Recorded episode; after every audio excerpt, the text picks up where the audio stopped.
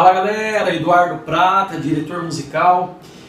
E hoje eu estou aqui para passar para vocês aí um pouquinho de conhecimento sobre um assunto que eu intitulei e que eu denominei post suicida. Você já ouviu falar nisso? Acho que não. Eu dei esse título há mais ou menos um ano. Uh, ah, para quem não sabe, fora minha formação musical, eu sou bacharel em violão clássico, graduado em produção fonográfica e pós-graduado em negócios da música. Fora essa, essa graduação musical, eu também sou especialista em inovação digital. Né?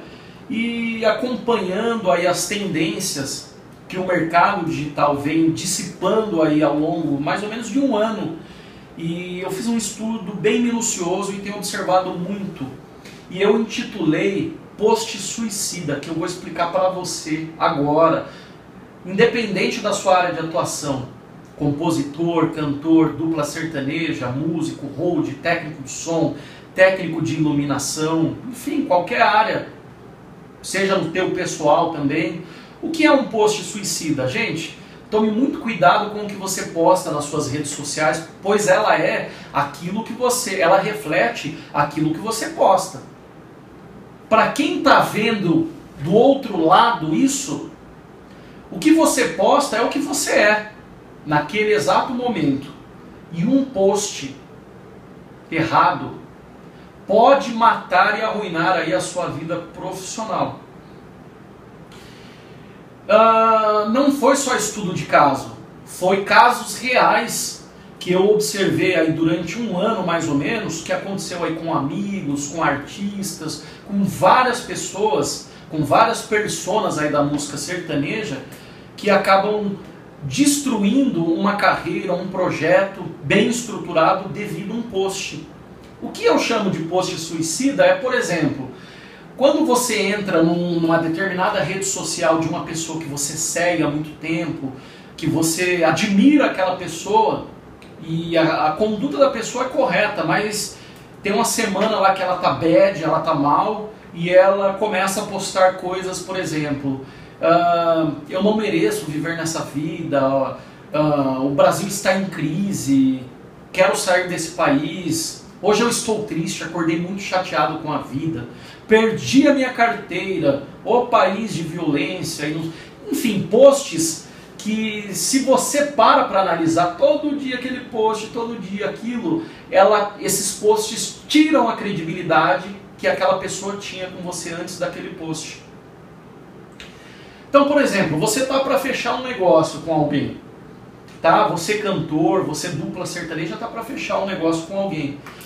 E você observa nas redes sociais aí durante três dias antes do fechamento desse negócio vários posts e você fica preocupado com isso. Acho que você já passou por essa situação, você que está aí do outro lado. E você fica preocupado, você olha aquele post e fala, puxa, agora eu estou ficando preocupado, hein? Será que eu fecho o negócio com essa pessoa? Será que eu faço esse trabalho com essa pessoa? Será que eu estabeleço uma relação de amizade com essa pessoa? Então você começa a ficar preocupado. É isso que eu chamo de post suicida. Um post, um texto que você coloca aí nas redes sociais. Preste muita atenção. Você é formador de opinião, meu amigo. Você é compositor, você é empreendedor, você dono de algum projeto, que queira começar algum projeto, você é cantor, você é artista, você é formador de opinião. Qualquer coisa que você poste tem pessoas vendo aquilo, às vezes milhares de pessoas, às vezes dezenas de milhares de pessoas vendo aquilo, e pessoas que te seguem por acreditar numa conduta que você tem que é legal, que é bacana, você criou esse engajamento.